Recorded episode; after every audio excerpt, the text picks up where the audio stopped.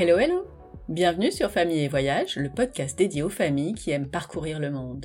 Je suis Stéphanie, maman de deux de 12 et 16 ans, tombée dans la marmite des voyages toute petite et complètement addicte depuis. Si vous cherchez une nouvelle destination pour vos prochaines vacances, si vous vous titillez pour un voyage au long cours, abonnez-vous.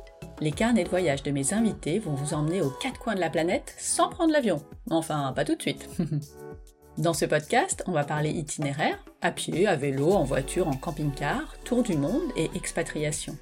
Les parents voyageurs vont vous donner plein d'idées d'activités à faire avec les enfants, leurs bonnes adresses pour goûter les spécialités du coin et, bien sûr, leurs meilleurs ratés. Je vous proposerai également des reportages entre récits, témoignages et interviews, et des formats plus courts, mes top 5 des activités à faire en famille dans une destination, et les galères ton voyage, histoire d'éviter 2-3 trucs un peu chiants sur le moment. Bon allez, ça suffit le blabla, il est temps de passer à ma nouvelle conversation. Maman parisienne de trois enfants de 4, 5 et 8 ans, Anaïs est addicte au voyage et à la bonne bouffe. Elle s'est donc transformée en dénicheuse de boui-boui parisien et de chouettes destinations à moins de 2 heures de Paris. Elle les partage sur ses blogs Parisienne à bord et des escampettes, des recueils de bonnes adresses à déguster ou à vivre en famille. Comme toute Parisienne qui se respecte, elle rêve souvent de quitter Paris, et elle l'a fait l'été dernier avec mari et enfant pour s'envoler vers l'Asie. Deux mois pour parcourir trois pays à cinq, puis à quatre, en bus tape-cul, minibus, bus de nuit et autres tuk-tuk. Anaïs nous emmène donc en Thaïlande, au Laos et au Vietnam, entre beauté naturelle, petits villages perdus et gastronomie aux mille saveurs. Allez, c'est parti pour le carnet de route d'Anaïs en Asie. Je vous souhaite une belle écoute. Hello Anaïs Hello Stéphanie. Comment ça va? Super bien, ça va super bien cette période euh, toute grise. ah oui. Où est-ce que tu te trouves aujourd'hui? Je suis chez moi à Paris et dans la chambre de mes fils. Avant de partir euh, en voyage avec toi, est-ce que tu peux nous raconter ben, justement le premier que tu as pu faire en famille? Alors le, premier, il y a eu le premier avec les trois enfants, puisque j'ai trois enfants, et puis il y a eu le premier avec un enfant, et ce qui n'est pas la même chose, puisque avec un enfant, c'est le premier, on a toujours, je pense, un peu plus de crainte, alors que au troisième, ben finalement maintenant on sait, comment ça marche, et on a vu que bon bah finalement ces, ces petites choses-là sont solides avec ma fille, je pense que le premier voyage, ça a été dans le, dans le sud, en France. Et puis après, en fait, très vite, je me suis décontractée. et ça, c'était une promesse que je m'étais que je m'étais faite enceinte, où je m'étais dit, c'est pas c'est pas un enfant, deux ou trois ou quatre d'ailleurs, qui vont m'empêcher de, de, voyager. Surtout que j'ai commencé à les faire tôt, donc je me suis dit si ma vie s'arrête là, ça va être compliqué.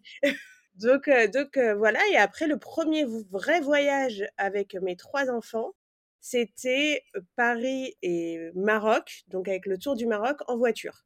Ça, ah, c'était vraiment le premier à trois, mais il y a eu chacun a eu son premier voyage. Le premier voyage du deuxième enfant, il avait six mois et c'était Paris, la Roumanie en voiture, pareil. Donc ah ouais, quand même. En, ouais, en traversant les Balkans et une bonne partie des pays de l'Est. Vous aviez fait ça en combien de temps? En six semaines. Ah ouais. Pour un premier à six mois, c'est pas mal déjà. Il est dans l'ambiance, direct. Exactement, ouais. Et en fait, on voit que les, les voyages en, voiture, à, chaque fois, on les fait euh, quand ils sont petits et ça les rapproche beaucoup parce qu'ils se retrouvent euh, tous les deux, tous les trois, euh, côte à côte pendant des heures en siège auto. Et du coup, il y a plein d'interactions parce qu'ils ont rien d'autre à faire que ou s'amuser ensemble ou se taper dessus d'ailleurs. bon, j'espère qu'ils se tapent pas trop dessus quand même. Non, non, ça va. Et d'ailleurs, ils sont très habitués au, long trajet et c'est pas une question maintenant. C'est même pas une question, et que ce soit en bus, ils savent comment regarder par la fenêtre, ils savent que on va arriver de toute manière et je pense réellement que c'est juste une question d'habitude et qu'ils l'ont fait depuis très tôt. Ouais, bah c'est bien. Au moins, tu, tu n'as pas le quand est-ce qu'on arrive toutes les cinq minutes Est-ce que je peux regarder un film Bon, on a, ils peuvent être agacés, mais je vois très bien que quand il y a certains parents qui me disent Ah, mais 5 heures de route. Alors que nous, 5 heures de route, ça nous semble rien du tout, en fait. C'est rien. on n'a juste pas la même échelle euh, de, de, de, de, durée, de, on n'en peut plus, etc. C'est-à-dire que euh, mes enfants, 2 heures de route, c'est rien du tout pour eux. D'où l'importance de les habituer tôt. Ouais, je pense que vraiment et ça, c'est pour tout finalement, moi qui vais clair. beaucoup au resto et cetera, je me dis, quand on s'empêche de faire des choses, on se dit: «Ah bah là, ils sont petits donc on le fera plus tard» et en fait, déjà, il y a des mauvais réflexes ou une absence de réflexe qui a été prise et c'est beaucoup plus dur, plus tard, finalement. Complètement. T'as raison, ça vaut absolument pour tout. Après, tout le monde n'a pas la même, souplesse pour, se dire: «OK, je lâche prise complètement. Là, c'est pas grave, on est en vacances, tout va bien». Oui et c'est ce que je dis souvent, si on n'était déjà pas comme ça sans enfants, ça va être compliqué avec des enfants de lâcher prise. Il y a il y a des gens qui disent: «Ah j'arrive pas à lâcher prise», mais en fait, si si tu n'y arrivais pas, sans enfants, ça ça va être compliqué avec. Ouais, il y a des chances. Ouais. Bon! Eh ben, écoute, partons en Thaïlande, enfin partons en Asie, parce que vous avez fait un superbe voyage, heu, cet été, mais plutôt que de dire moi-même où vous avez été, est-ce que tu peux, heu, nous le résumer en quelques mots? Oui, alors en fait, c'était un voyage que qu'on devait faire en 2013. Heu, j'avais pris les billets pour Bangkok et mon idée, mon envie, c'était d'aller au Laos, mais depuis très longtemps. J'avais pris mes billets et j'étais tombée, enceinte très rapidement, enfin voilà, j'avais arrêté la pilule et je pensais pas que ça allait être aussi rapide et mon médecin m'a dit: «Ah non, le Laos quand même, non» et à cette époque-là, j'écoutais, les médecins et j'étais raisonnable, un peu plus. Et du coup, j'avais, laissé tomber mes billets et je m'étais dit: «Bon, bah, je reporte ce voyage» et donc presque 10 ans plus tard, je remets sur la table ce voyage-là en disant: «Mon envie, c'est d'aller, c'est d'aller au Laos vraiment» et puis aussi un autre pays qui me fascinait, c'était, le Vietnam. Donc on a fait un itinéraire où on s'est, heu, envolés pour Bangkok et normalement, la logique voudrait qu'on aille au Cambodge parce que c'est le le pays, voisin. Mais bon, il fallait faire des choix même si on est parti 2 mois et j'avais vraiment envie de faire, ce combo, Thaïlande, Laos et Vietnam. Donc on est parti à 5 avec, mes 3 enfants et mon conjoint pour, heu, 2 mois, heu, de voyage. Voilà. J'ai vu l'itinéraire, donc heu, je sais qu'il y a des milliards de choses et ça, en 2 mois, finalement, heu, c'est presque court. 2 mois, c'était même, c'est très court pour, heu, 3 pays, surtout si on veut se déplacer, en bus ou en train. C'est-à-dire que c'est aussi une grosse, donnée parce que, par exemple, au Vietnam, qui est un pays vraiment tout en longueur, on peut faire des sauts de puce facilement si on prend l'avion. Si on veut se déplacer, en bus, train et éviter l'avion, là, les temps de trajet sont extrêmement longs et du Ouais, coup, je veux dire pour le Vietnam, par exemple, on peut très bien y passer un mois et demi 2 sans, sans vraiment rester longtemps à certains endroits. Donc c'était un voyage, sportif, c'est-à-dire qu'on a changé, beaucoup, beaucoup, d'endroits, voilà, tous les tous les 2 jours en en moyenne et en même temps, j'ai toujours un peu cette, heu, cette de me dire: «Bon, bah, peut-être qu'on retournera plus jamais ici». Donc c'est vrai que j'ai toujours envie, je suis je suis je suis balancée entre l'envie de profiter, prendre mon temps et l'envie de me dire: «Non mais ça se trouve, on va jamais revenir, il faut que je l'aille voir ce truc-là». Mais quand bien même, on a quand même fait, des compromis sur, certains endroits où je où où j'aurais aimé aller et qu'on n'a pas pu, voir parce qu'il y a quand même eu des choix à faire. Mais en 2 mois, en allant à un rythme, soutenu, on a quand même vu, oui, pas mal, pas mal de choses. Comment tu l'as organisé ce voyage? Alors, j'organise toujours, de de la même manière, c'est-à-dire que j'essaie de voir, dans une zone qui peut être un pays, une région du monde, une s une sous-région d'un pays d'ailleurs, enfin une région. J'essaye de voir, tous les points d'intérêt, que j'aimerais que j'aimerais voir et puis ensuite, j'essaie de les relier pour former, un itinéraire en checkant, les transports sur place et les possibilités. Parce que parfois sur, sur Google Maps, ça semble très simple, très proche et puis on regarde et en fait c'est, heu, 48 heures de bus Ah oui, moins sympa. voilà, donc en fait, j'ai je fais, heu, toujours, heu, à peu près comme ça et puis après avec des alternances de comment dire? De catégories de points d'intérêt. C'est-à-dire, heu, j'essaye de pas faire, 4 villes à la suite parce que, finalement on se lasse J'essaye de pas faire quatre, comment dire, points d'intérêt qui se ressemblent d'affilée parce que après on n'a plus même l'émerveillement. Donc je trouve que c'est bien d'alterner, voilà, une ville avec, par exemple, un, un, site dans les montagnes, avec, si on peut aller voir la mer, c'est cool, etc. Et puis des points où on va pouvoir un peu se reposer et d'autres où on sait que ça va être un peu sport. Bon, en réalité, c'était un peu sport partout. Mais, voilà, j'essaie de, faire vraiment, d'essayer de relier tous ces points où, j'aimerais aller. Et puis après, vraiment, je prends un Excel et puis je mets jour 1, jour 2, jour 3, jour 4, où on est, à quel moment on se déplace, à quel moment, où, on dort, etc. Est-ce que tu bookes beaucoup de choses avant de partir dans cet itinéraire ou tu le fais au fil de l'eau, tu sais où tu veux aller, mais tout n'est pas forcément réservé alors, je, je, non, je regarde où je veux aller parce que ça, c'est une certitude. ça, ça, ça m'énerverait de revenir en me disant «Oh, j'ai raté ce truc-là, j'y suis pas allée, c'était à 10 km. Donc, ça, c'est une certitude. Mais par contre, je book rien. rien du tout. J'imagine que si un jour, ce, ce jour-là n'est pas arrivé, mais j'allais typiquement dans des endroits comme maintenant au Machu Picchu, il faut réserver, bah, tu es obligé d'avoir un moment où il faut être à un endroit précis. Mais jusqu'à présent, ma technique de rien réserver, je, je m'en suis plutôt remerciée parce que pour deux choses, quand il y a des, des, des, éléments inattendus, et ben au moins on n'est pas pris au dépourvu et on ne on perd pas d'argent de réservation. Et le deuxième, c'est aussi quand même un petit peu, même si on sait où on veut aller, on sait ce qu'on veut voir, laisser place à la possibilité d'adorer un lieu et d'y rester une, deux, trois nuits de plus, ou de finalement être déçu d'un autre endroit et de partir directement. C'est vraiment dans cette optique-là que je réserve rien. Mais pour un voyage de deux mois où tu changes tous les deux jours, et tu le dis, c'est sportif, ça, ça, te prend combien de temps en termes de préparation?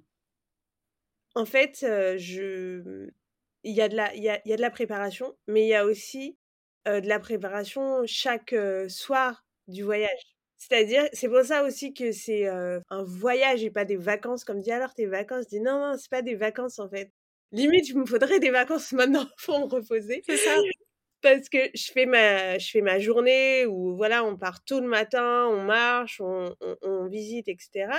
Et quand je rentre, en général, je prépare la journée du, soir ou les deux jours ou les trois jours à, venir. Parce que même si j'ai dit, voilà, j'ai déjà fait mon itinéraire, c'est un itinéraire qui est encore flou. Il y a beaucoup d'endroits où, avant d'être sur place, on ne sait pas vraiment les horaires des bus, etc. Surtout en période post-Covid, où les choses ne fonctionnent pas forcément comme à la normale parce que ces pays-là venaient de rouvrir en l'occurrence.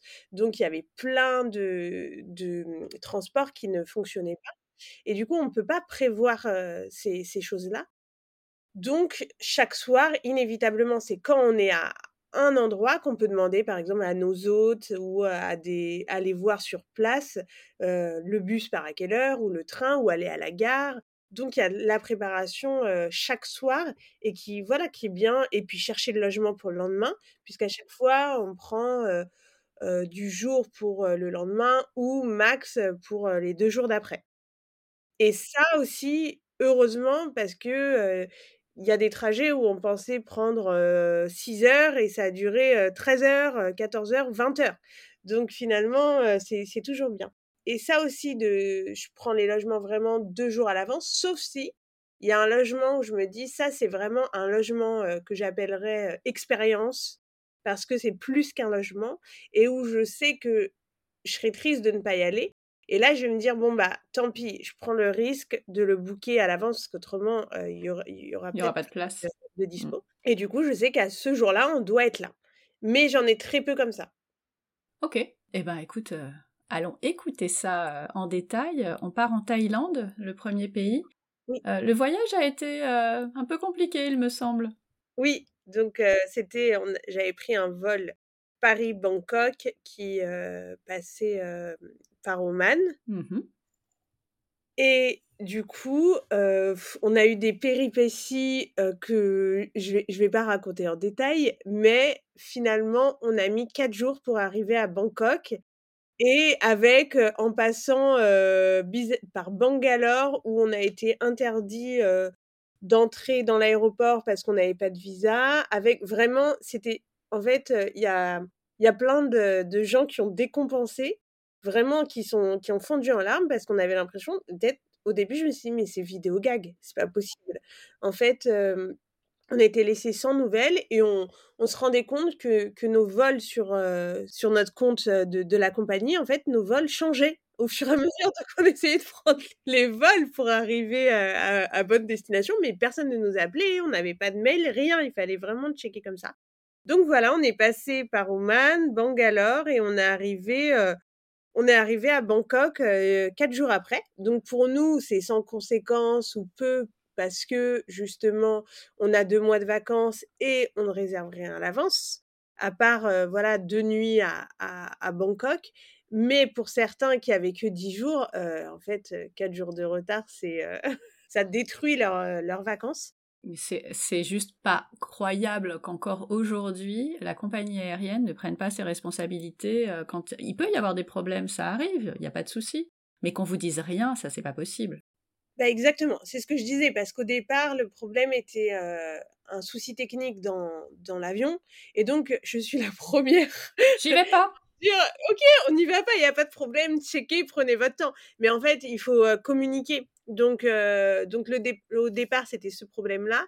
Ils nous ont dit, j'ai dit, est-ce que vraiment notre correspondance nous attend à Oman? Ils ont dit, oui, tout est le, le transit, tout est bien ficelé. vous irez directement aux connexions en arrivant. Donc ils me disent ça droit dans les yeux et quand j'arrive, ils disent ben en fait il n'y a, y a pas de connexion, tous les vols pendant deux jours sont pleins. Mmh. Donc on va vous ramener à un, un, hôtel. Bon, après ils nous ont perdus dans l'aéroport, on s'est perdus pendant deux heures. Enfin, c'était vraiment lunaire en fait, la situation était lunaire. On est resté dans un dans un hôtel, même pas une demi-journée avant qu'on se rende compte par nous-mêmes qu'on nous avait changé les vols et certains allaient passer par New Delhi, nous Bangalore, d'autres. C'était vraiment, je me suis dit, mais. Et donc, en fait, les vols étaient vraiment pleins, ils ne savaient pas où nous, où nous mettre. Et il n'y a pas de problème, en fait, tant qu'on communique, tant qu'on nous dit on est vraiment désolé. Mais là, c'était zéro communication. donc, zéro communication. Si on n'avait pas été allé voir sur, sur le ça. En fait, on serait resté à l'hôtel d'Oman toute notre vie, je crois.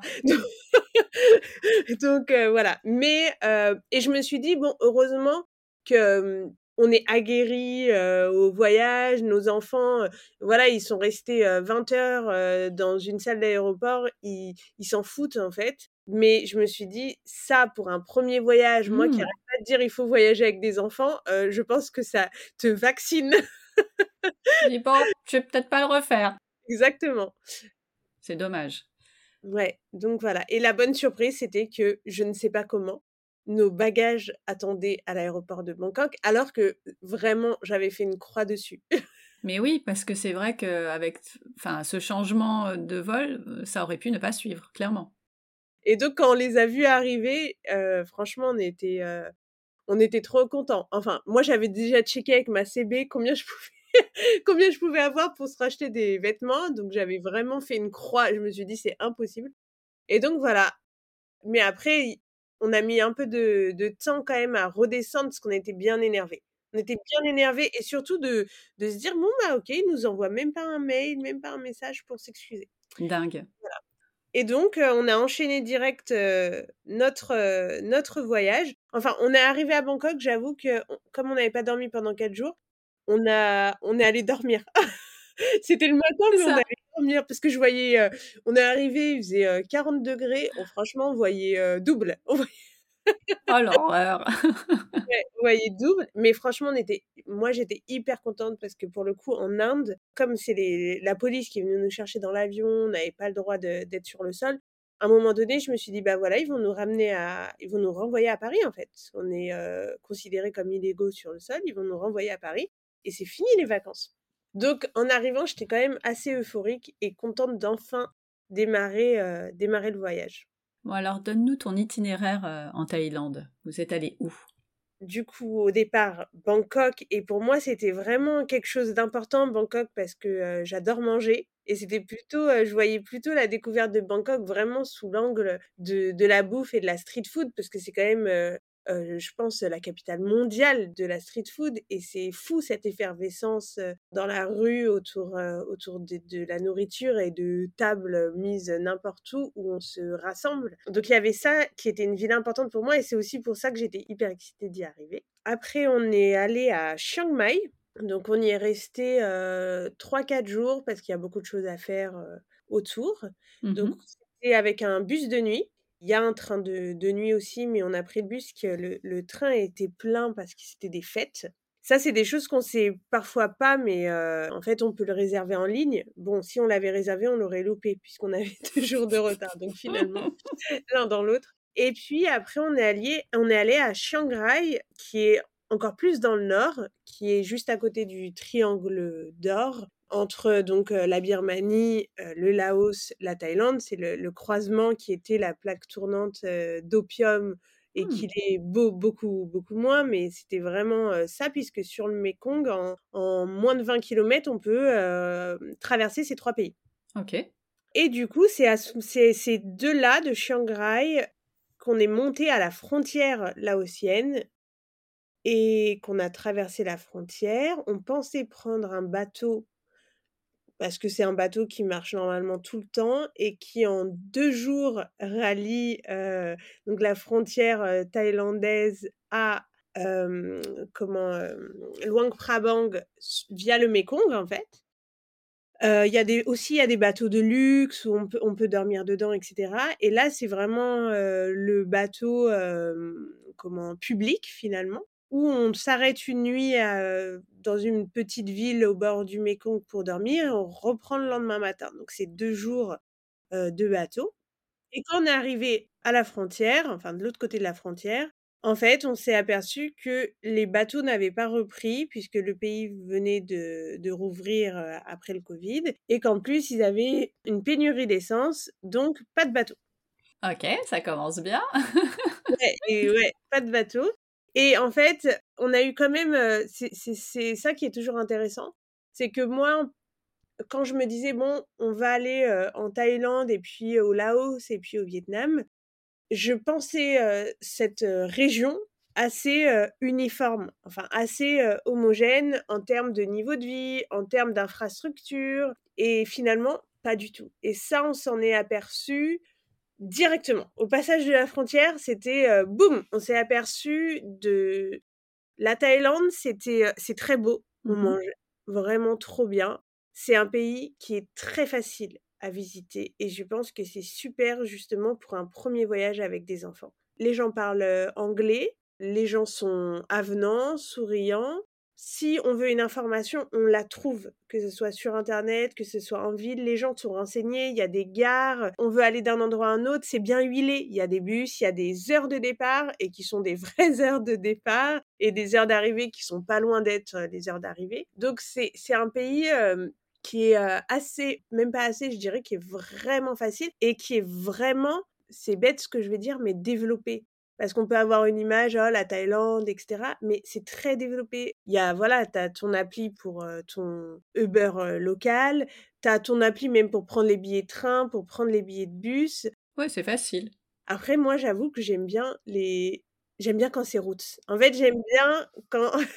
je vais pas dire quand c'est difficile, mais il y a un peu de ça. En fait, j'aime bien cette situation où quand je suis dedans, je me dis, mais qu'est-ce que je fous là? Et où je sens vraiment que ben c'est l'aventure en fait que c'est mmh pas c'est pas forcément facile mais c'est je sais que c'est ça dont on va se souvenir en fait. Quand on est là à cette frontière à laotienne et qu'ils nous disent bah non en fait il y a pas de bateau et je dis mais c'était écrit nulle part. Ils me disent bah enfin eux le, Pourquoi voilà faire? pourquoi faire? Ils sont dans un autre dans un un autre espace-temps. Et quand on arrive au Laos je sens tout de suite que c'est pas les mêmes standards, c'est pas le même niveau de vie. Voilà, en Thaïlande, tout est nickel propre. de toute manière, tu entres n'importe où, tu enlèves tes chaussures. Tout est vraiment limite aseptisé. Donc c'est ça la partie pour moi où je me suis dit, en fait, ils ont très bien fait le job de pour accueillir les, les occidentaux. Ils parlent très bien anglais. Mais il y a cette partie où on a l'impression qu'il y a beaucoup d'endroits qui sont trop faits pour les Mmh autres. Et quand on est arrivé au Laos, bon bah là, bah non. il n'y a pas de problème, je j'ai pas ce sentiment. donc euh, voilà, donc il faut trouver une solution de, de repli. Mais je vais te couper parce que tu nous as fait la Thaïlande en deux secondes, mais Ouais, même pas ouais. en rêve en fait. On retourne en arrière et on reprend calmement. Bon, pas sur trois heures, mais calmement. Bangkok, tu nous as dit, tu nous as fait saliver, euh, c'est le temple de la street food, on sait même pas ce que t'as mangé, quoi. Donc ça ne va pas. Bon, bah en fait déjà, je voulais justement et manger les plats qu'on a l'habitude de manger en France pour me dire est-ce que en fait ils ont vraiment le coup que je connais et que je trouve bon euh, à Paris? Peut-être pas Euh, donc euh, typiquement un pad thaï Alors? Franchement ça quand même on retrouve le même goût après c'est vrai que dans la fraîcheur et en général dans la fraîcheur des fruits et légumes et des préparations qui sont, euh, tu vois, dans la rue avec, euh, dans, des gros woks avec euh, de l'huile, etc. C'est vrai que c'est un goût et une odeur même inimitable. Et ces rues, les rues de Bangkok, c'est, même quand j'y pense maintenant, c'est ça euh, mon souvenir, c'est les odeurs en fait. Les odeurs partout de, du wok fumant. Et, le bruit même, tu vois, du, grésillement euh, de, la friture, enfin même des œufs euh, frits comme ça. Et puis après, je voulais manger aussi des choses que l'on mange pas du tout, alors que là-bas, elles sont très communes. Et puis après, je voulais aussi, tu sais, par exemple, ma fille, elle, elle voulait manger des insectes, évidemment, les insectes. Donc, euh, on est allé, on est allé manger les- des brochettes d'insectes euh, à Chinatown. Voilà, juste pour le fun. Après, il y avait tous les plats régionaux mhm. qu'on peut retrouver à Bangkok, mais autrement qu'on va retrouver dans chaque partie de la Thaïlande. Et ça, c'est intéressant. C'est des plats qui sont vraiment euh, spécifiques à, à- à chaque euh, région. Et tu vois vraiment des différences entre les uns et les autres, c'est très, très marqué? c'est c'est quand même c'est marqué aussi parce que dans le par exemple dans le nord c'est là où ils vont avoir d'excellents fruits et donc typiquement euh, le mango sticky rice ce riz gluant avec euh, avec la mangue il va être en tout cas moi je l'ai trouvé bien meilleur dans le nord de la Thaïlande à Chiang Rai où les mangues sont excellentes et ça joue beaucoup. Et les fruits là-bas sont excellents et c'est, enfin, c'est les meilleurs fruits du pays. Donc sur certains aspects, oui. Et après, en termes de gastronomie, par exemple, pour moi à Chiang Mai, c'était vraiment au-dessus. La finesse qu'on retrouve dans la gastronomie thaïlandaise, j'ai trouvé qu'à Chiang Mai, elle était euh, à son apogée. Vraiment, c'est ils ont euh, le, le souci du détail dans les assaisonnements, dans le goût, euh, c'était, c'est, vraiment un endroit où je peux rester un mois juste pour manger, tu vois. Donc, Chiang- ouais, Chiang Mai, c'était vraiment à part. Mais voilà, autrement, Bangkok, tu vois, je m'étais fait une petite carte avec tous les endroits où je voulais aller manger et tous les endroits que je voulais voir. Et donc, je couplais un peu euh, le tel temple avec tel boui-boui ou cantine où, où je voulais manger après. Parfait. Super organisation. Voilà. Et après, la difficulté, c'était qu'il faisait, il faisait quand même très chaud. C'est pas la, tant la chaleur que l'humidité qui, quand même, ça, ça serait mon, mon... Parce que les gens ont souvent peur euh, de venir euh, durant notre été en Asie du Sud-Est, alors qu'on n'a pas eu beaucoup de pluie. Mais par contre, c'est pas sur la pluie, moi, que je, je dirais qu'il faut faire attention, mais l'humidité et le sentiment du coup de chaleur à, à cause de cette humidité, parce que c'est pas la chaleur qu'on connaît, ça, s'il y a des gens qui n'aiment pas avoir chaud, euh, je veux dire même avoir chaud en France, c'est pas la peine en fait, parce que là, c'est moi qui adore avoir chaud. Déjà là, tu sens que bah, en fait, tu bouges, tu es mouillé Mhm. intégralement. Donc à Bangkok, on, a, on, s'est mis un peu dans, ce, dans, dans le bain de justement être dans un bain pendant deux mois où on allait euh, transpirer pendant deux mois. Euh, on a vu, euh, finalement, on a, on a fait les essentiels de Bangkok parce qu'on savait qu'on allait y retourner deux fois par la suite. Parce que bah, sur notre itinéraire, il y avait deux moments où on retournerait à Bangkok. Et à chaque fois qu'on y retourné, après, c'est drôle, j'avais un sentiment d'être comme à la maison, de connaître en fait les rues. Je trouve que à Bangkok, il y a des temples sympas, mais avec le recul, à l'aune de ce qu'on a fait après, franchement, est-ce que ça vaut le coup de visiter tous les temples de Bangkok? Moi, je dirais non. S'il y a des choix à faire, je, je, pense que par exemple les, les temples à Chiang Mai sont tellement magnifiques que franchement les temples de Bangkok sont, sont beaucoup moins beaux. Nous, on les a fait dans ce sens. Donc, comme on a fait d'abord les temples de Bangkok, après ce Chiang Mai, ça va. Mais aussi, on fait dans le sens inverse, on va être un peu déçu. Voilà. Mais je dirais que Bangkok, ça vaut le coup pour l'ambiance. En fait, c'est plutôt l'ambiance, c'est plutôt se perdre dans les rues, voir comment justement à chaque rue il y a une surprise, il y a, il y a ces, ces, ces, cantines de rue, il y a cette effervescence, les tuk-tuk. Il y a aussi un, désordre architectural, mais qui est un, un, certain ordre.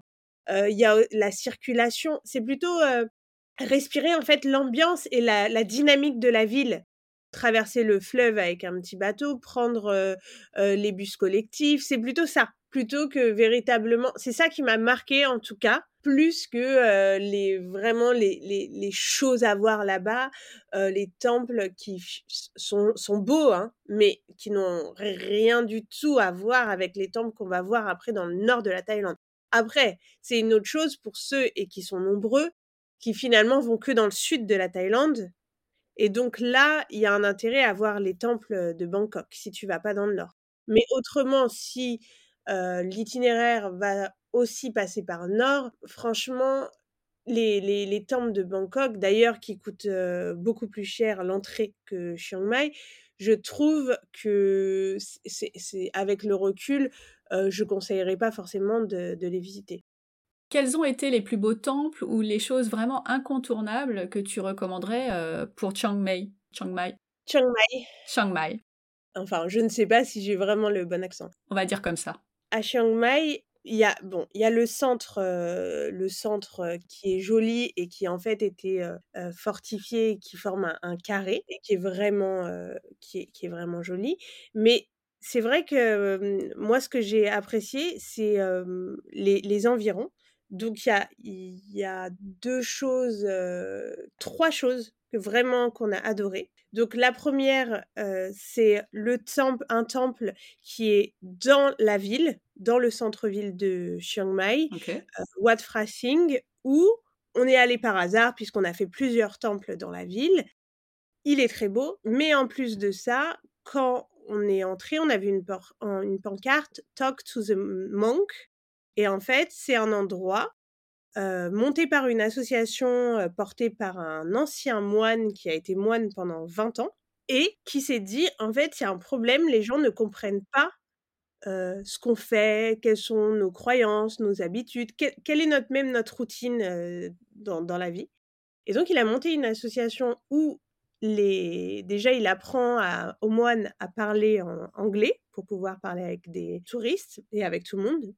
Et en fait, le but, c'est de s'asseoir sous un arbre et de pouvoir poser les questions que tu veux aux moines sur, ben voilà, pourquoi, pourquoi vous portez ce, vêtement orange, pourquoi vous vous rasez les cheveux, qu'est-ce que vous faites en fait de votre vie dans, dans, ce temple, est-ce que vous restez dans le temple toute votre vie, même comment est venue votre foi et c'est quoi le bouddhisme? Donc, on peut vraiment poser des questions alors que c'est ces, moines, depuis Bangkok, on les croise et qu'on les regarde un peu fascinés. Ils marchent souvent en bande et on se demande quel est leur rôle dans la culture thaïlandaise ou et même enfin ils viennent d'où en fait ces gens-là? C'était quoi à la base? Est-ce que c'est depuis petit qu'ils sont moines, etc. Et donc ce moment, même mes enfants étaient hyper fascinés. mon, mon, fils Zachary de 5 ans voulait être moine. Donc, je pense qu'il pensait que c'était un truc comme, tu vois, les Pokémon ou, un super-héros. Et du coup, on s'est posé sur ce banc. Mais oui, j'ai vu les photos. Ouais, il y avait déjà deux, deux ou trois touristes belges, d'ailleurs, qui posaient des questions. Et donc, ils, nous ont, ils nous ont accueillis et, et, ils nous ont dit, bah voilà, on est là pour répondre à vos questions, pour mieux comprendre qui on est. on a pu poser plein de questions que ce soit sur, sur le bouddhisme, mais sur eux en particulier. Donc, il y avait un, moine qui avait 23 ans, et je me dis, comment on en vient à devenir, à devenir moine? Et je pense que ça raconte vraiment quelque chose aussi de, de, la culture et, et, de la Thaïlande. Et c'était un moment, en fait, hyper, hyper fort et hyper intéressant. Et où je me suis dit, bah voilà, c'est ça, par exemple, c'est un moment qui dure une heure, mais c'est quelque chose qui va marquer, marquer notre voyage. Mais carrément, c'est complètement... Enfin, c'est fou que ça existe et on le sait pas et ça doit être tellement passionnant. Tu as dû y passer... Enfin, une heure, c'est presque pas assez, en fait. Ouais, bah on, ouais, on est resté une heure et demie, mais c'est et, et, même mon, mon, fils a dit ah non demain on peut revenir parce que c'était c'était c'était vraiment et puis je sais pas voir ces gens où l'espace-temps, le temps n'est pas le même. Ils sont là, ils sont assis, ils vont rester assis toute la journée. Et en fait, justement, alors que nous, on est dans un peu une course dans ce voyage, eux, ils sont là et avec une sérénité. Et, ils sont paisibles, ils attendent qu'on vienne les voir pour poser des questions, ils ont leur temps. Ça nous a fait une, une pause et franchement, je me, enfin, j'ai adoré, vraiment, c'était un moment très fort de, tout le voyage. Et ça, je le conseille, je le conseille véritablement parce que justement, en Thaïlande, comme je disais, les gens sont très gentils, mais ils ont souvent une attitude de haute, c'est-à-dire de haute par rapport à des Occidentaux qui vont venir. Et c'est difficile d'avoir plus d'échanges que des interactions, je dirais, ou commerciales ou de politesse. Alors que là, ça faisait du bien d'avoir une interaction vraiment hyper profonde, du coup, puisque spirituelle, religieuse, etc., et hyper sincère. Et ça, je, je pense que c'est vraiment quelque chose qui est méconnu. Et puis, évidemment, il faut un peu oser aller se poser, demander des questions. Mais je trouve que ça vaut vraiment, vraiment, vraiment le coup. en tout cas, nous, c'est, je pense que c'était un des moments préférés de, toute la famille. Donc voilà. Ça s'entend quand, quand tu le racontes et que ça a vraiment été un moment fort et, et on l'imagine aisément. C'est tellement improbable qu'il faut en profiter au maximum. Ouais, et puis en fait, quand on réfléchit dans n'importe quel pays du monde, dans n'importe quelle culture, ces, ces gens de foi et qui souvent on, les voit comme des gens bah, enfermés dans leur temple, église, synagogue, etc. Et ben en fait, il y a un énorme mur entre eux et nous et on a très peu d'opportunités de leur parler véritablement comme on parlerait à n'importe qui. Et donc j'ai trouvé ça super et je me suis dit bah franchement, on devrait faire ça dans toutes les religions. Pas facile. voilà, donc ça c'était c'était la, première chose que je recommanderais à Chiang Mai et qui est d'ailleurs peu recommandée, enfin on n'en avait pas entendu parler en tout cas. la deuxième, c'est le temple qui s'appelle Doi Sutep et qui est en dehors de la ville et qui est sur une montagne, donc il faut monter monter beaucoup de, marches et, et, évidemment à pied avant de parvenir à, à ce temple sacré et il est surtout beau par rapport à sa situation, puisqu'il surplombe toute une forêt jungle. ça doit être à, une dizaine, enfin quelques dizaines de kilomètres de Chiang Mai. Donc on a une vue comme ça, plongeante, un, panorama magnifique. Et c'est vrai que ça aussi en fait un endroit spirituel, ce truc d'un temple qui est perché au-dessus, dans le ciel. Donc ça aussi c'est un lieu, je pense que c'est le temple qui m'a qui m'a le plus marqué à Chiang Mai. Et puis on voit les, les Thaïlandais faire leur, leur, leur prière en tournant autour. avec la fleur entre les mains. on peut d'ailleurs se, se, joindre à eux. C'est aussi un lieu outre le fait qu'il est, qu'il est très beau, c'est magnifique, les dorures, le travail qui est fait, qui est superbe, c'est, je pense, le temple qu'il ne faut pas rater. Ok. Et puis après, la, la troisième chose qu'on a faite et qui nous a marqué, c'est quelque chose qu'on ne pensait pas faire, c'est d'aller voir des éléphants. Ah, la vraie question. Ouais, en fait, je l'avais même pas marqué sur ma entre guillemets tout doux parce que je trouvais que c'était, enfin, qu'il y a trop de dérives, en fait, que c'est problématique parce que je me suis dit, comment savoir véritablement comment sont sont traités les éléphants? Est-ce que, est-ce qu'ils sont là juste pour un but lucratif ou est-ce que c'est un vrai refuge, etc. Et puis, comme on nous a, on a trouvé des voyageurs qui nous ont parlé d'un refuge où ils avaient été, ils avaient eu une très bonne expérience. Et comme c'était l'anniversaire, les 4 ans de mon petit dernier, eh ben, on a fait cette journée dans un refuge d'éléphants, donc autour de Chiang Mai. Et on a adoré. Et pour, enfin, là, pour le coup, pour mes enfants, si je leur demande le truc qu'ils ont retenu, bah, ça va être la visite avec les éléphants, d'aller voir des éléphants. Et puis, il y aura une autre chose, c'est aussi avec des animaux, c'est d'aller voir des tortues. Donc, voilà. Classique. je le recommande en se renseignant sur les refuges, en regardant bien. Et puis, de toute manière, je pense que ça se voit facilement, finalement. Celui-là, c'était lequel? Alors, il s'appelle Elephant Nature Park. Et parce qu'évidemment, il y en a, il y en a beaucoup, beaucoup, beaucoup. J'imagine. Et du pire au, meilleur. Même si en Thaïlande, maintenant, on enchaîne, ça n'existe pas d'attacher les éléphants, c'est interdit depuis longtemps.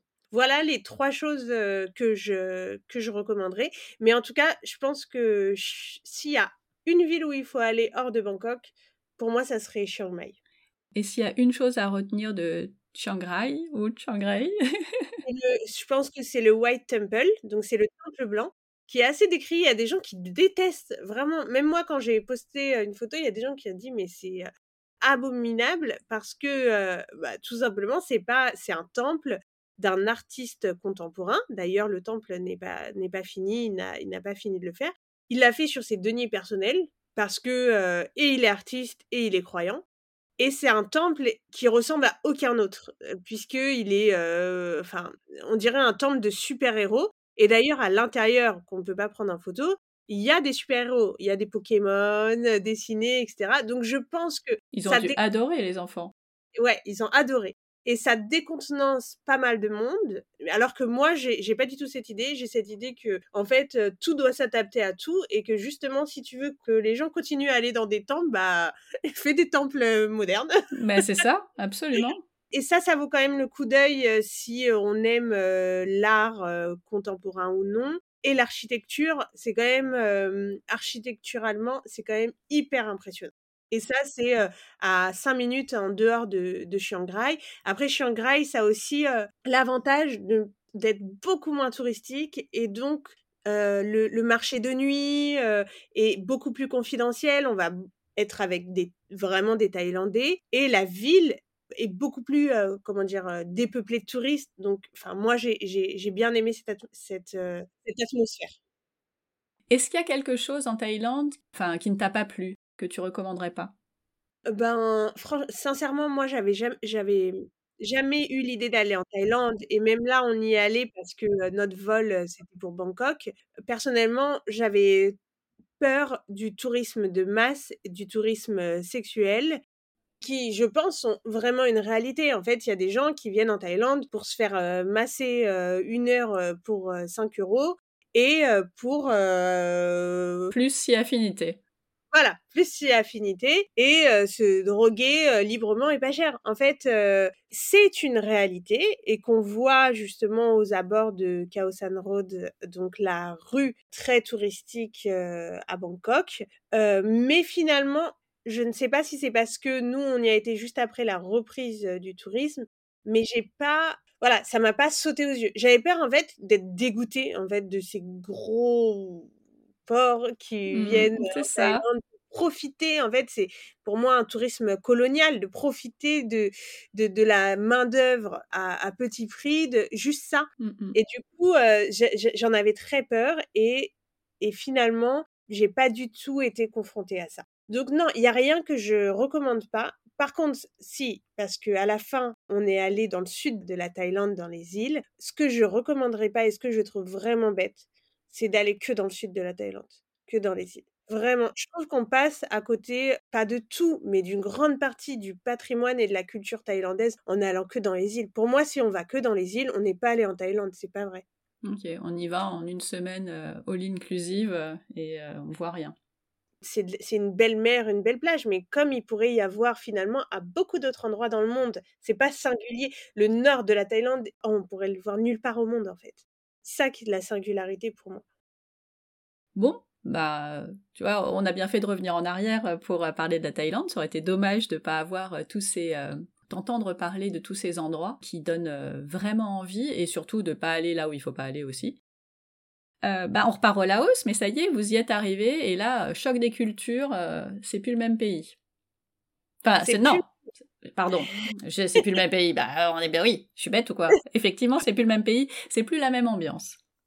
C'est plus la même ambiance. Là, quand on arrive donc dans la dans, la petite ville euh, frontière, directement, on sent que c'est pas le même niveau de vie, c'est pas la même qualité de vie on va sur le marché, il y a rien à voir en fait. Donc notre bateau, il y a pas de bateau. On trouve en fait un bus, donc on nous dit que c'est 12 heures de bus, il est à peu près 16 heures. On arrive et en fait, il est plein.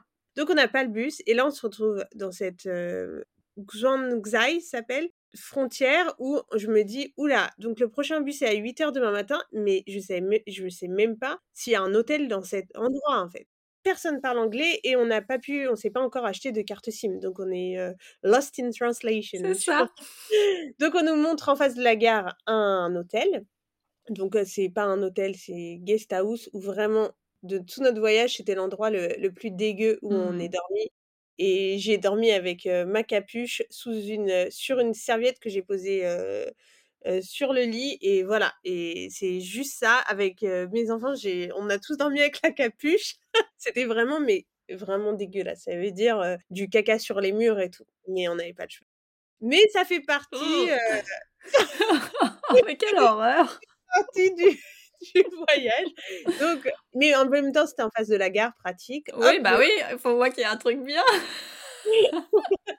et donc le lendemain, on part et pour le trajet, franchement, un des trajets les plus épiques, pas le plus épique, mais à ce moment-là le plus épique. Donc 12 heures pour rallier euh, Luang Prabang, mais les horrible. C'est-à-dire que dans un, donc c'est comme un minibus, donc on est les seuls touristes et on roule. Ils nous donnent tous des petits sacs en plastique. Au début, je.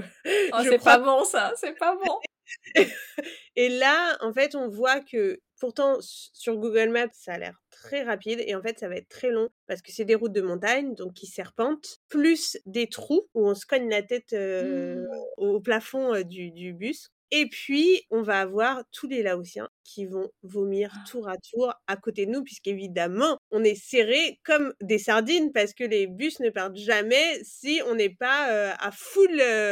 Par exemple, il y a écrit max 12 personnes, si on n'est pas à 18, ça ne part pas. Donc, tout le monde vomit, mais dès 30 minutes. Donc, moi, je me dis, ouf. Ça va être long on écrase deux poules dès la première heure parce que ouais c'est des routes de montagne et je me dis si on arrive vivant et puis un moment où je me dis vraiment peut-être qu'on doit s'arrêter c'est trop dangereux en fait. Pour une fois, je me dis ça parce que je là c'est vraiment dangereux. Je vois qu'il conduit comme un chauffard, que on voit pas du tout ce qui se passe en face et que on a évidemment pas de ceinture, c'est un vieux truc, voilà. Là pour le coup, je me dis est-ce que c'est raisonnable? Voilà et on va faire 12 heures où on va s'arrêter et à chaque fois, tous les Laotiens vont manger des gros plats de nouilles en soupe que mmh. une demi-heure plus tard, ils vont tous vomir dans leur petit sachet en plastique et moi je me dis mais pourquoi?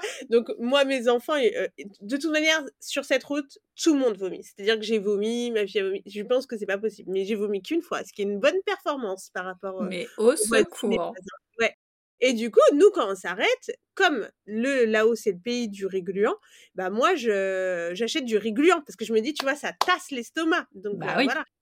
Et eux, ils bouffent toujours ces soupes de nouilles et je ne comprends pas. Et elle vomit, mais genre, sous ma tête sur, et sur ma tête. Et je me dis, arrête avec tes soupes de et donc on s'arrête comme ça et nous on n'a qu'une idée. S'il te plaît, ne t'arrête plus, fonce, arrive, arrive, on n'en peut plus. Donc voilà, on est parti à 8h du matin et on arrive à 20h30 à euh, Luang Prabang. Mais quelle angoisse que du coup, on va découvrir. Et là, je me, je me dis, putain, j'aurais été tellement bien sur mon petit bateau sur le Mekong, mon rêve en plus, et je me retrouve, j'ai troqué ça contre un bus où j'ai failli finir ma vie en tuant des poules, là. donc, voilà. Ça, tu recommandes pas, donc non, je recommande, je recommande vraiment, vraiment de prendre le bateau. Vraiment, ce ah. trajet en bus, je ne recommande pas. Mais, comment Attends, attends, attends, attends, parce que c'est le voyage de l'horreur. Mais les enfants, ils... comment ils ont géré tout ça? Non, mais en fait, on n'est pas en train de gérer. On est en train de se tenir comme ça et de essayer de pas se cogner sur quand il y a des quand y a, et, et, du coup on gère rien en fait quand il y a des oh là là. Et donc c'est là que tu vois premier jour en Laos on a dormi dans un hôtel euh, horrible. On, on prend des routes dégueu et je me dis ah ouais voilà. Ça va être sympa. Tu, tu trouvais que c'était trop aseptisé? Et eh ben tiens bienvenue dans l'aventure je, pense qu'on peut euh, dire ça, effectivement. voilà, donc, euh, donc non. Euh, après, on était content d'arriver et je te jure que quand on est arrivé, je me suis dit, oula, il y a des étapes qu'il va falloir enlever parce que, en fait, des trajets comme ça, il va pas falloir qu'on en fasse mille. C'est clair. Alors, c'était quoi votre itinéraire au Laos? Donc, au Laos, le but, c'était de traverser à l'horizontale le Laos. Donc, on n'est pas redescendu. Euh, la capitale, Vientiane, n'a de toute manière pas trop d'intérêt, apparemment. J'aurais bien été euh, dans d'autres villes, mais on avait quand même euh, l'idée de traverser vraiment à l'horizontale. Donc, on est arrivé à Luang Prabang, où nous sommes restés trois jours. Et j'ai adoré cette ville que je recommande à 100%. S'il fallait même voir qu'une chose euh, au Laos, je pense que Luang Prabang, c'est magnifique en fait. C'est coincé, euh, c'est une petite bande de terre, la ville, coincée entre euh, le Mekong et la rivière. Donc on a chaque fois l'eau qui est omniprésente. Il y a une, atmosphère de sérénité que je sais pas trop décrire. Il y a beaucoup de gens qui roulent à vélo. Ça a été évidemment colonisé, donc il y a une forte influence d'architecture coloniale. donc c'est super bizarre, il y a des moments où on peut se croire même dans une petite ville provinciale française. On a rencontré plusieurs Français de tout âge qui se sont installés là-bas, ce que je comprends parce qu'il y a une douceur de vivre, vraiment c'est hyper agréable. J'ai tout adoré en fait, le, le, marché du matin, la promenade au bord du Mékong, il y a une petite boulangerie française si on est en Manque. On y mange très bien. Et puis les alentours sont très beaux. Donc on est aussi allé voir une cascade Kwangsi qui est magnifique et qui est à moins d'une heure de Luang Prabang. Mais ça a été vraiment une étape qu'on a adorée en fait. Vraiment, je, je pense que mmh, ça a été peut-être la ville, ma ville préférée de notre voyage de tout le voyage, pas que du Laos. Ouais. En tout cas, il y a deux choses. Il y a la ville que tu as aimé euh, voir et une ville où tu te verrais habiter. Bah ça, c'est une ville où je me verrais bien habiter. Ah oui, voilà. carrément. Ouais. Parce que euh, c'est c'est pas commun dans les villes euh, là qu'on des pays qu'on a fait d'avoir cette douceur de vivre. C'est plutôt wow, tu vois, regarde où tu marches quoi. Alors que là, il y avait cette douceur de vivre et en même temps ce dynamisme que j'ai vraiment apprécié. Eh Donc, je recommande vraiment de prendre le temps d'aller à Luang Prabang. Ensuite, on a rallié euh, Nong Kiao. Avant, on pouvait rallier cette ville par le Mekong, mais il y a des barrages qui ont été installés donc par les Chinois, plusieurs barrages qui ont d'ailleurs beaucoup de méfaits pour les Laotiens, notamment la hausse des eaux qui détruit des villages et qui ne leur permet plus de, rallier les villes et les villages en bateau, alors que c'était hyper pratique et un, super gain de temps pour eux. Donc on y allait en, bus. Euh, Nonkiao, c'est une petite ville au bord de la rivière qui est magnifique et qui est enfin hors du temps. Vraiment, c'est pareil, c'est hors du temps. Il y a quelques guest house, il y a quelques restaurants. Et autrement, finalement, qu'est-ce qu'il y a à faire là-bas? Pas grand-chose. Je veux dire, il y a quelques cascades, il y a la rivière, mais en fait, c'est juste des montagnes au bord de la rivière. une rivière où tu as des, petites barques qui passent, la barque comment publique qui s'arrête dans tous les villages.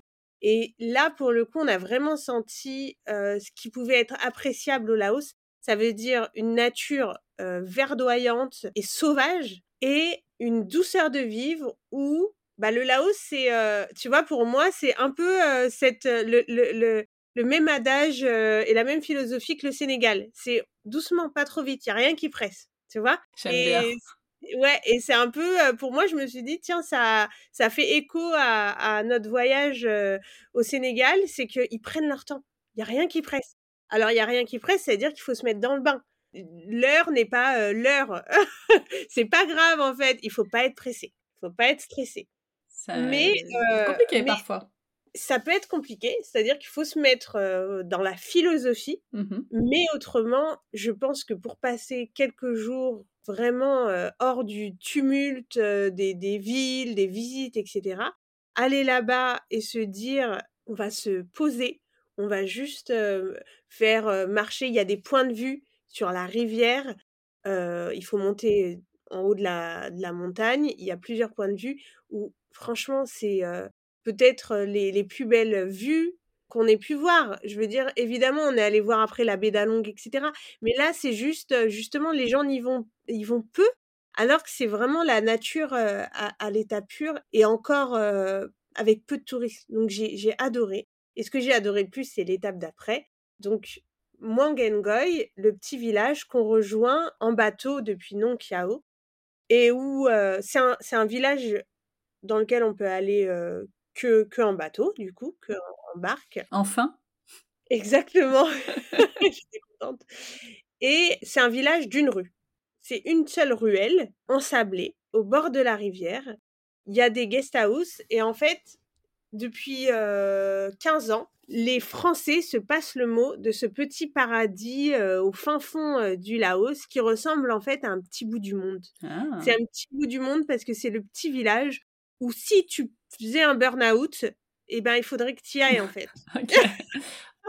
On note bien le... l'idée.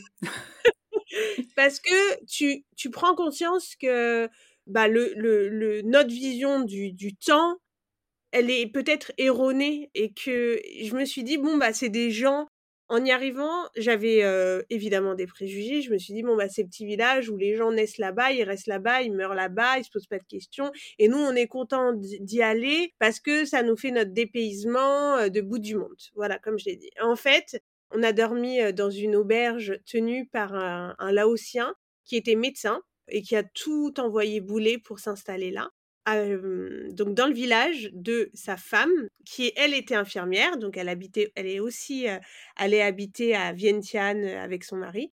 Et en fait, ils reviennent là. Donc c'est pas que des gens, non, ils ont tout connu, toute la hausse des, des villes développées, et ils disent non, en fait la vraie vie, la vraie vie, la bonne vie, elle est ici.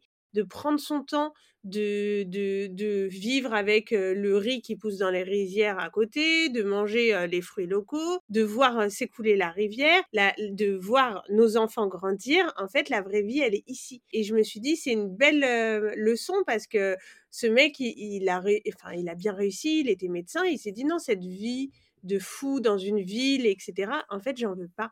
Et c'était, c'est vraiment la philosophie de. On a aussi rencontré un, un Français qui est tombé amoureux et qui n'est jamais reparti et qui a ouvert un restaurant. Il y a aussi un comment néerlandais. Enfin, il y a plein de gens qui vraiment tombent amoureux et je comprends. Et pourtant, tu vois, quand je dis oh bah sur une carte j'ai mis tous les points à voir, là-bas il y a strictement finalement rien à voir. C'est pas ça qu'on vient chercher. C'est une atmosphère, c'est une ambiance, c'est justement une nonchalance. Tu vois, c'est des, c'est les mamies qui sont assises toute la fin de journée, elles sortent à 16 heures, elles se mettent avec leurs petites euh, tabourets en plastique et elles regardent les enfants jouer à l'élastique. C'est les poules comme ça dans la rue, et d'ailleurs dès 4 heures du matin. C'est les brouettes quand tu transportes quelque chose. Il y a juste un espèce de tuk-tuk.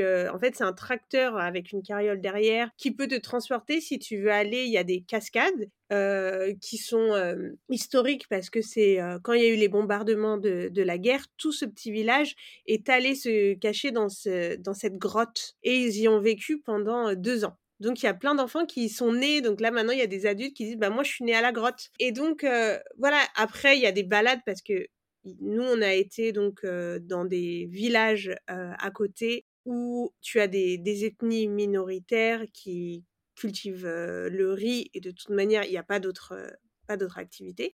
Et donc, c'est des, des superbes balades parce que tu passes par les rizières dans lesquelles on est tombé mille fois en s'ébouillantant les, les pieds. Pourquoi vous ébouillantant les pieds? Parce que les rizières, l'été, en fait, l'eau, donc elle est pleine puisque c'est la saison des pluies et elle est à 50 degrés en fait.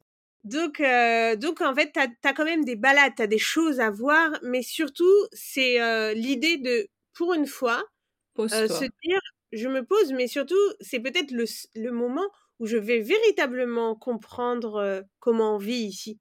Parce que quand je vais voir visiter mes trucs et tout, en fait, je comprends rien de la manière de, de vivre des gens. Alors que là, quand je me pose trois jours dans un village, c'est peut-être comme ça que je vais comprendre l'âme du pays. Donc ça, c'est vraiment, c'était mon coup de cœur. J'ai adoré. après, du, au point de vue confort, etc., je préfère le dire tout de suite, c'est nos conforts. Enfin, il y a une auberge qui est un peu confortable. Autrement, on est dans un village, un vrai village. C'est-à-dire que, comme je disais, à 4 heures du matin, il y a les coqs qui chantent, il y a des animaux partout, il y a des bêtes du coup partout. Donc voilà. Mais c'était et ça c'était notre dernière étape au Laos et je pense que c'était moi l'étape la, quand même la plus spécifique spéciale pour moi dans le voyage. Avant de passer au, pays d'après, les enfants, qu'est-ce qui, c'est quoi leur, leur, endroit préféré ou leur moment préféré au Laos? C'est là, parce que c'est un village et du coup, enfin moi, je trouve qu'avec des petits enfants, c'est jamais la ville, voilà, l'étape préférée. C'est clair. Et je le vois avec mes enfants, c'est toujours les villages, parce que dans les villages, les enfants sont dehors. Et eux, tout ce qu'ils veulent, mes enfants, c'est avoir des copains. C'est ça. Donc voilà. Et donc ils ont, ils parlent pas la même langue, mais ils ont joué à l'élastique avec eux. Ils ont, ils ont sauté dans la rivière tous les jours avec eux. Ils ont été dans les brouettes, ils sont fait porter dans les brouettes pour aller aux cascades. Donc en fait, ça a été les villages et c'est toujours les villages, n'importe où on va. Ok. Eh ben c'est bon, alors on peut passer au Vietnam. Voilà. Je vais faire court sur le trajet, mais nous avons mis 24 heures pour, pour arriver à Hanoï. Encore? Ouais, 24 heures de bus. Et là, j'ai. enfin, c'était dur. Parce que c'était pas 24 heures d'affilée. C'est on, on, te dépose à 5 heures du matin dans un endroit, il faut retrouver un autre bus, etc., etc., etc. Donc c'était quand même bien dur et bien éprouvant. Et à ce moment-là, j'ai quand même pris la décision de, tu vois, annuler une étape qu'on devait faire au Vietnam et où on, aurait dû encore une fois prendre un bus long et ce qu'on appelle des compromis, tu vois. et on est arrivé à Hanoï et ça aussi c'était une étape pour moi qui adore la bouffe. J'ai écrit un guide sur les boui à Paris, tu vois. Hanoï pour moi, il y avait tout un imaginaire et j'avais hâte de croiser mon imaginaire avec la réalité en fait. J'imagine, ouais. Et alors que je pensais Bangkok comme la ville de l'effervescence, etc., en fait, je n'avais rien vu. C'est-à-dire qu'on est arrivé à Hanoï et que, waouh, il faut vraiment, rien que pour traverser une rue, il faut avoir la foi. Il faut ou pas tenir trop en la vie ou très fort en Dieu, quoi. Donc, il y a euh, je sais plus ce que c'est le chiffre, mais il y a 20 millions de mobilettes. Enfin, c'est un truc démentiel. Ça, c'est le premier truc. Le premier truc qui nous a sauté aux yeux, c'est ça. Toutes ces, tous les scooters et mobilettes, c'est fou. Et le bruit. On nous avait parlé à Bangkok du bruit, mais rien à voir. Rien à voir. C'est calme finalement, Bangkok. Ouais, c'est la province par rapport à Hanoï, les bruits, la pétarade des mobilettes, il n'y a pas de code de la route, tu klaxonnes seulement. Ah oui, d'accord. C'est pratique. ouais, donc euh, ce, bruit et puis l'absence totale de trottoir fait que franchement c'est sport. Mais il y a plein de gens du coup, ça les arrête totalement et ils ne passent pas par euh, par cette ville alors que elle a un charme incroyable.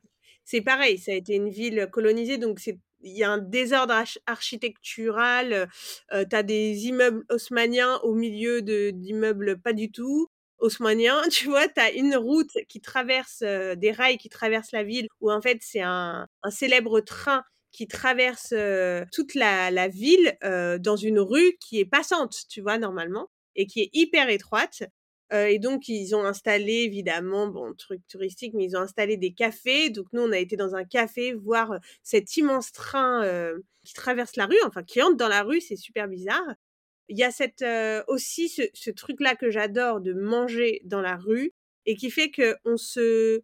Tu vois, nous, on n'habite pas nos rues. Tu vois, l'extérieur, c'est pas à nous, c'est seulement des, des, routes de passage, mmh des rues de passage, c'est du passage. Eux, ils habitent devant chez eux, mais aussi devant leurs copains. En fait, nous, pourtant, les Parisiens euh, et, les urbains, on n'a pas trop de place chez nous, et eux, ils n'ont pas trop de place chez eux, mais en fait, ils se mettent devant chez eux. Et ça, je trouve ça trop bien de vraiment prendre possession de ce qui nous appartient en quelque sorte, euh, nos, nos, rues. Et ça, il y a beaucoup, même euh, dans le sud de l'Europe, on voit beaucoup les, les, les vieux qui, qui, se mettent sur les bancs, tu vois. Et là, il y a cette atmosphère que toutes les classes de la population et tous les âges sont dans la rue et pas que pour marcher. Ils sont vraiment, euh, donc je disais, il n'y a pas trop de trottoirs, mais là où il y a des trottoirs, il y a des petits tabourets, des petites tables et tout le monde mange sa soupe bouillante de, de riz à 7 heures du matin, dès 6 heures du matin même. Et ce, ce truc de se retrouver dehors, que nous, nous n'avons plus parce que nous, nos restos, ils coûtent très cher en fait.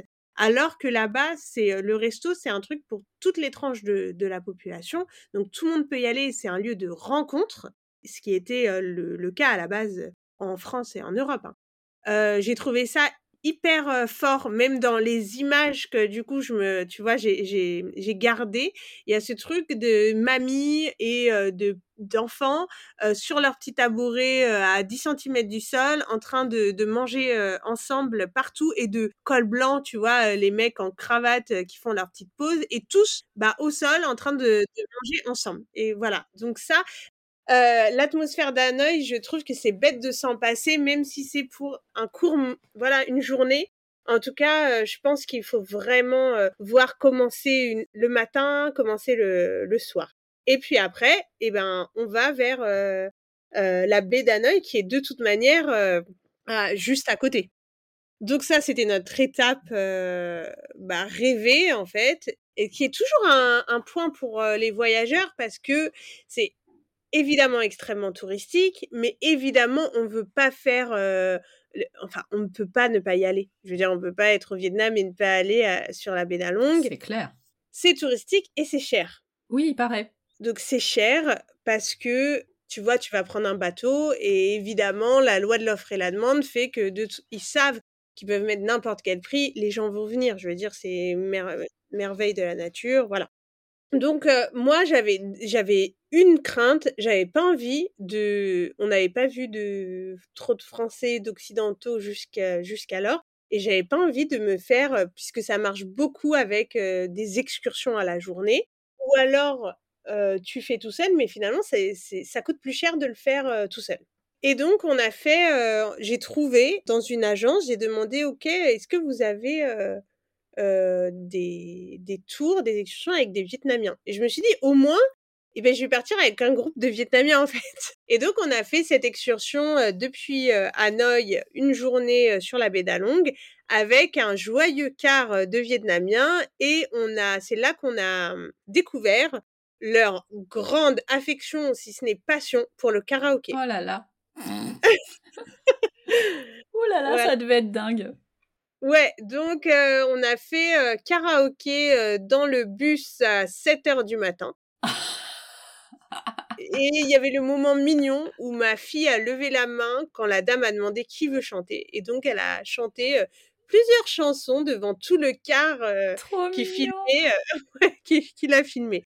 voilà. Et donc la Bédalon, bah, sans surprise, c'est magnifique. C'est trop beau en fait. donc on a pris après un bateau. C'est touristique et à la fois sincèrement, c'est tellement grand et étendu qu'on n'a pas du tout l'impression d'être dans la queue de Disneyland. Pas du tout. Il y a des endroits où tout le monde va, par exemple, faire en barque à l'intérieur de, de roches. Oui, là, il y a du monde. Mais autrement, quand on navigue entre les, roches karstiques, sincèrement, c'est tellement étendu. En fait, c'est grand comme un pays. On n'a pas du tout l'impression d'être au milieu de, d'une foule c'est magnifique. Maintenant, je ne sais pas si j'ai préféré la baie d'Along ou l'étape d'après, qui est la baie d'Along terrestre. J'ai appris ça, il y a aussi une terrestre. Voilà. Donc, du coup, par opposition, on appelle celle-ci la baie d'Along maritime, normalement. Ok. Et donc, la baie d'Along euh, terrestre, on va avoir ce phénomène de roches karstiques qui sortent comme ça, comme des stalagmites là, de, de, de l'eau, sauf qu'ils vont sortir de terre, même si on va avoir des petites, des petites rivières, etc. J'ai trouvé donc l'étape d'après cette baie d'Along terrestre, je lui ai trouvé un, aussi un énorme charme. Alors on n'explique pas parce que parfois, tu sais, comme on a trop vu quelque chose, tu vois, on, a tellement de d'attentes que c'est pas que je vais être déçue, mais je savais exactement ce que j'allais voir en fait, tu vois. Même si le voir en vrai, c'est magnifique, mais je savais exactement. Alors que là, la baie d'Along terrestre, j'en ai entendu parler en faisant des infos juste avant, etc. Mais autrement, j'avais vu peu d'images. Et c'est des paysages magnifiques parce que même quand c'est des rivières, tu sais, c'est dessus, tu as plein de plantes, de fleurs, et puis tu as ces roches-là comme ça qui viennent percer le sol vert, tout verdoyant, puisque nous, comme on était donc là-bas en juillet, août, c'était la saison des pluies, donc tout est vert pétant, tu vois, ultra saturé, donc ça, ça a rajouté au paysage.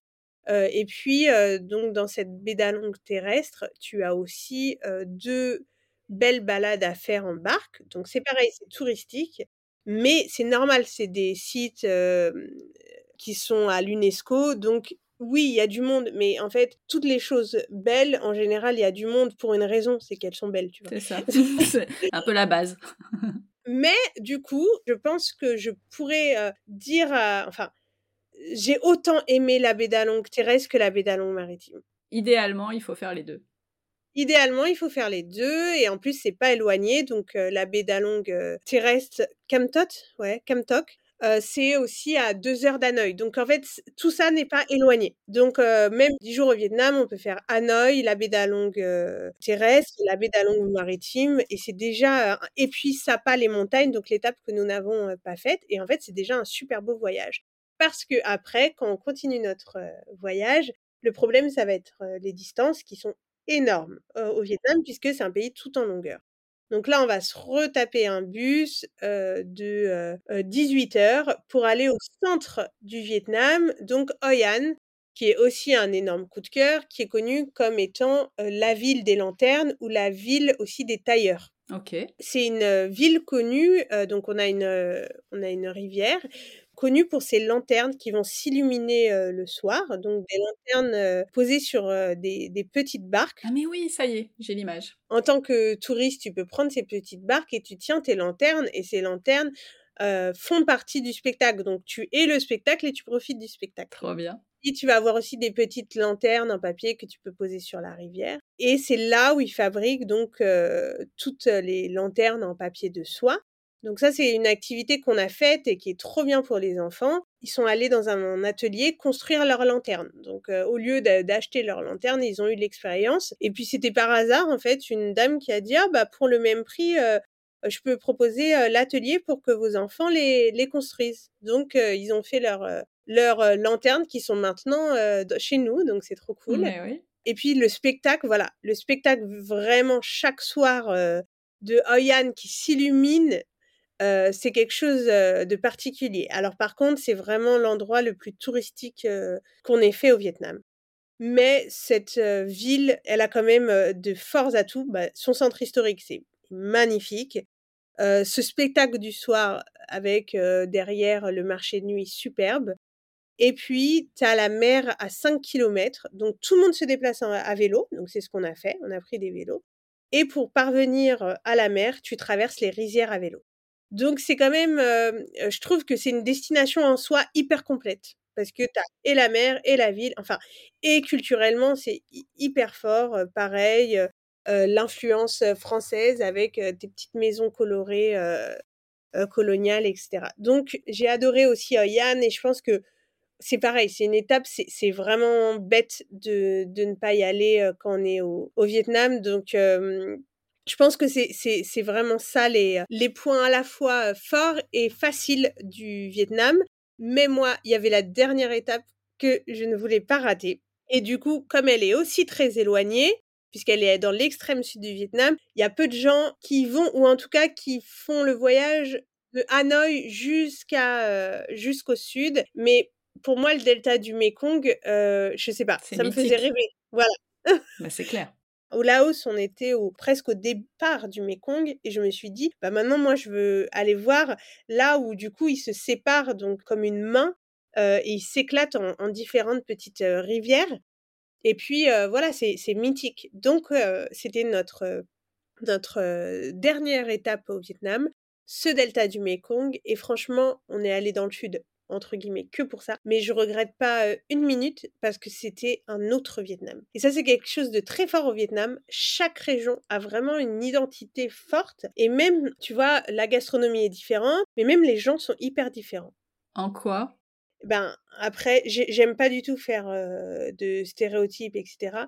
On sait jamais si c'est dû à moins de touristes, plus de touristes ou juste, voilà, tu vois, une atmosphère. Mais j'ai trouvé les gens dans le sud très accueillant. Et donc, le delta du Mekong, c'est euh, euh, bah déjà, tu fais ta promenade sur le Mekong, où c'est magnifique, c'est super beau. Tu as pareil des petits euh, marais, comme des bolongs, en fait, des, des, toutes petites branches du Mekong qui sont découpées, où tu passes dans les feuillages, etc. C'est aussi la région des fruits, des cocos et de tous les fruits. Du, Vietnam. Donc on a visité une fabrique de bonbons à la coco il y a vraiment un très fort artisanat et tu vois, on, on a aussi visité la fabrique, tu sais, des, feuilles de riz pour faire les nems. On a aussi visité une fabrique de, tu sais, la sauce de poisson Noakman, donc qui sent très fort puisque c'est du poisson fermenté. on a aussi visité ça. En fait, il y a du côté de la, de la gastronomie, de l'artisanat, ils sont vraiment très forts. Et puis aussi, si on aime le poisson, bah, le Mekong, c'est juste le paradis du poisson. Donc il y a des, spécialités, enfin on, mange tous les jours du poisson et extrêmement bien. Et puis on a retrouvé aussi, alors que dans le Vietnam, c'est très speed, c'est vraiment très très speed, on a retrouvé dans le delta du Mekong la douceur de vivre qu'on avait au Laos, où c'est tout est plus lent et ils vivent en contact direct avec la nature qui les nourrit et qui les fait vivre. Quand on est là, on est vraiment à quelques kilomètres du Cambodge. Et du coup, on a une forte... Il y a beaucoup, beaucoup de gens qui sont plus foncés de peau et qui ressemblent à des Cambodgiens, puisque à un moment, bah, il y a eu des vagues d'immigration. Et donc, on a beaucoup de, de, Cambodgiens et on a beaucoup plus de, de métissage. Mais bon, c'est une étape, voilà, une étape qui a été vraiment, je j'ai pas du tout regretté d'y aller, j'ai adoré. Et les trajets étaient quand même, ça va, c'était pas trop pénible de reprendre encore une fois tout ce temps. Si, si, mais là, mais on savait que c'était le dernier, donc c'est pas pareil. Quand tu es au milieu de ton voyage et que tu te dis, wow, je suis, je suis fatiguée, et quand tu sais que c'est ton dernier trajet, et puis j'avais vraiment, j'avais, enfin, j'y tenais vraiment à ce delta du Mekong, autrement j'aurais senti. Il manquait un truc. Ouais, qu'il manquait un truc. Ok. Donc c'était votre dernière étape. Dernière étape avant en fait que mon conjoint rentre à Paris et que je, pour la première fois, reste trois jours, euh, trois jours, pardon, deux semaines et demie, seule avec mes trois enfants. Donc, je, et je savais pas du tout. Alors là, j'avais pas du tout prévu ce que j'allais faire. Et donc, je me suis dit, bon, bah maintenant, c'est les vacances, les gars. Donc, on est allé dans le sud de la Thaïlande. La fameuse. Exactement, la fameuse, sur, sur une île pour, bah, pour se reposer. Je savais pas si on allait y rester pendant les 15 jours, et puis finalement, on est resté sur cette île, on est resté 15 jours, non pas 15 jours, pardon, 10 jours, parce qu'on a fait quelques jours à Bangkok encore. On est resté 10 jours sur l'île à se reposer et aussi enfin à justement prendre le pouls et le, rythme de, de, vie des gens, explorer plus, voilà, avoir une cantine où on revient plusieurs fois, etc. Mais sincèrement, c'est parce que j'étais crevée, autrement j'aurais je serais jamais restée dix jours au même endroit et surtout j'ai choisi la l'île qui me paraissait la plus sympa et où le plus probablement j'allais pas croiser de, de, de, gens qui me gênaient point de vue tourisme sexuel gros fêtard etc donc une île connue pour les plongeurs Koh Tao Et donc, l'activité principale de mes enfants, c'était le snorkeling. Donc, on allait voir des, des Ah, tortues et des mini-requins. Ouais. Sur cette île, les touristes, ce ne sont que des occidentaux. Et les Thaïlandais qu'on voit, on dirait que c'est uniquement des gens qui tiennent des hébergements et des restaurants.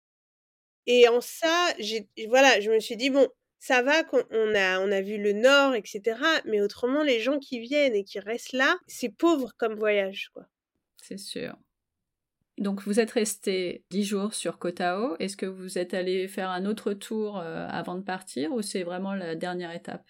Non, c'est la dernière étape puisqu'après on est remonté en bus. On est resté euh, deux jours à Bangkok et on a pris notre avion retour en France avec une petite escale à Oman, mais qui s'est bien passée. oh, Presque trop simple. presque trop simple, voilà. Après, je pense que le combiné nord de la Thaïlande avec une petite île, c'est cool. Et une petite île bien choisie. Par exemple, Koh Tao, c'est magnifique et on peut faire de la plongée et découvrir aussi, je me suis dit, les fonds marins de la Thaïlande, ça fait partie de la découverte de Carrément. la Thaïlande.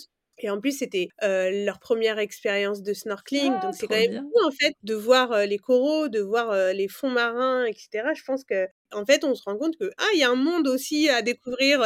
En dessous. donc c'était c'était et le nord et le sud, je trouve que c'est super complémentaire, mais Attention. attention, enfin attention, il y a des gens qui veulent ça et Ouais, ils veulent ça. mais chacun fait ce qu'il veut. Je m'attendais quand même pas à ça de voir que des touristes. Ça m'a un peu frappé. Voilà.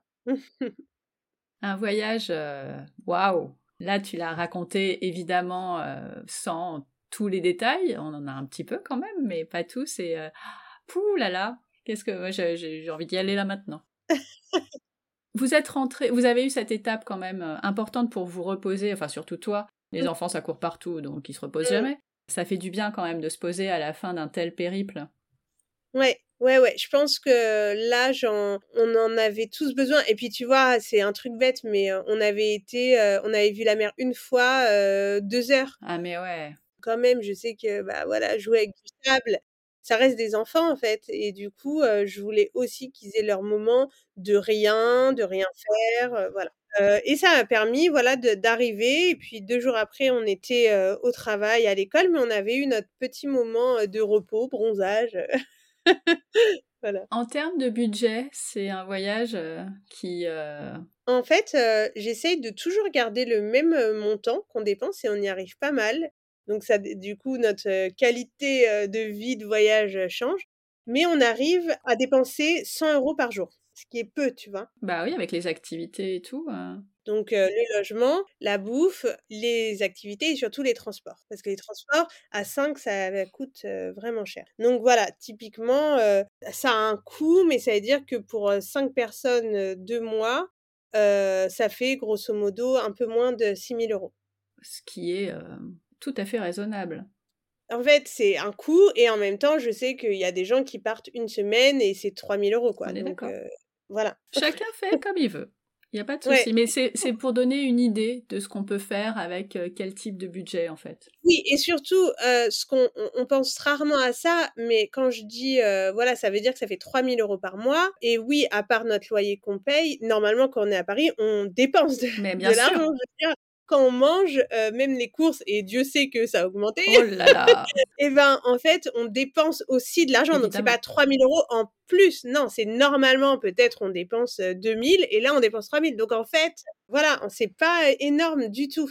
C'est raisonné, en tout cas. Voilà, exactement. Mais, mais après, c'est un choix de ma part de voyager plus longtemps et euh, avec moins de confort. Oui, alors le, le petit hôtel, euh, celui euh, pas confortable avec des trucs sur les murs, tout ça, euh, payera un peu plus cher, euh, mais il n'y avait pas d'autre choix en fait, c'est même pas le Non, sujet du, budget. Avant de nous quitter, j'aime bien finir avec des questions un peu plus courtes pour continuer de voyager mais dans d'autres destinations. Est-ce qu'il y a une destination que tu rêves de faire découvrir à tes enfants qu'ils n'ont pas encore visité mais que toi tu connais? Oui, le Pérou. Et le fameux Machu Picchu. Ouais, le Pérou, parce que j'y étais seule. euh, j'ai voya- j'ai voyagé seule à 20 ans euh, pendant trois mois, et, Pérou-Bolivie. Et quand j'ai été au Pérou, je me suis dit, j'aime pas revenir dans des endroits, mais si j'ai des enfants, je les amènerai. Une anecdote, un truc qui t'est arrivé lors d'un de tes voyages et dont tu te serais bien passé. À part les voyages en bus que tu viens de nous raconter. Sincèrement, j'ai pas trop de galères. Enfin, chacun voit la galère où il veut, mais je je sais pas si j'ai, quelque chose, vraiment parce que j'ai j'ai Dieu merci pour l'instant, à part, des galères de bus, de transport, et tu vois la galère d'avion qui est une grosse galère. Ah oui, c'est une grosse celle-là. On n'a pas j'ai pas de truc où je me dis, «Ah purée, jamais plus je voyage», non. Bah écoute, tant mieux, j'ai envie de te dire. Votre prochaine destination en famille?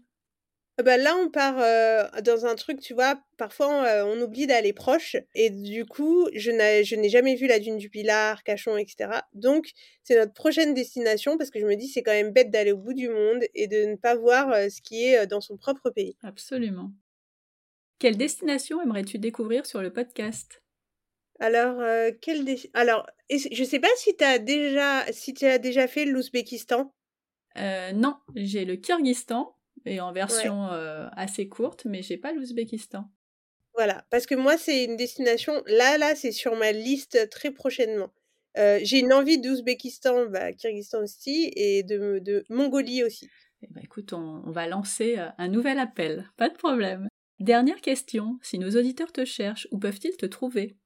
Alors, ils peuvent me trouver, sur Instagram, Parisianavore et j'ai un blog où je raconte pas mal, de nos voyages. Ouais et c'est, les 2 sont des mines d'informations et de trésors, que je vous recommande chaudement. Merci. Je mettrai tout ça dans les notes de l'épisode, évidemment. Merci beaucoup Anaïs pour ce très très chouette carnet de voyage, carnet de route, carnet de bus, on sait plus finalement, en Thaïlande, au Laos et au Vietnam. Bah, merci à toi. Eh beh, j'espère à bientôt. Ouais, à bientôt, à très bientôt.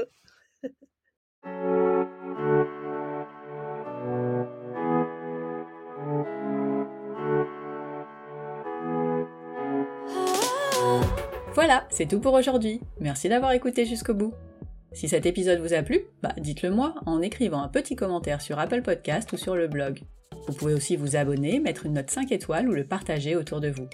Alors je sais qu'on vous le rabâche tous, mais c'est notre petite récompense après tant d'efforts pour vous proposer un chouette épisode. Et ça dit à Apple qu'il faut le mettre en avant. Alors à votre bon cœur, monsieur dame Comme d'habitude, toutes les notes sont sur le blog famille et voyage avec un. Vous voulez ouvrir vos carnets de voyage? Vous aimeriez en écouter un sur une destination particulière? Retrouvez-moi sur Instagram, à famille et voyage, toujours avec un s, underscore, blog. À bientôt pour le prochain épisode. D'ici là, prenez soin de vous, inspirez-vous et créez-vous de chouettes souvenirs en famille.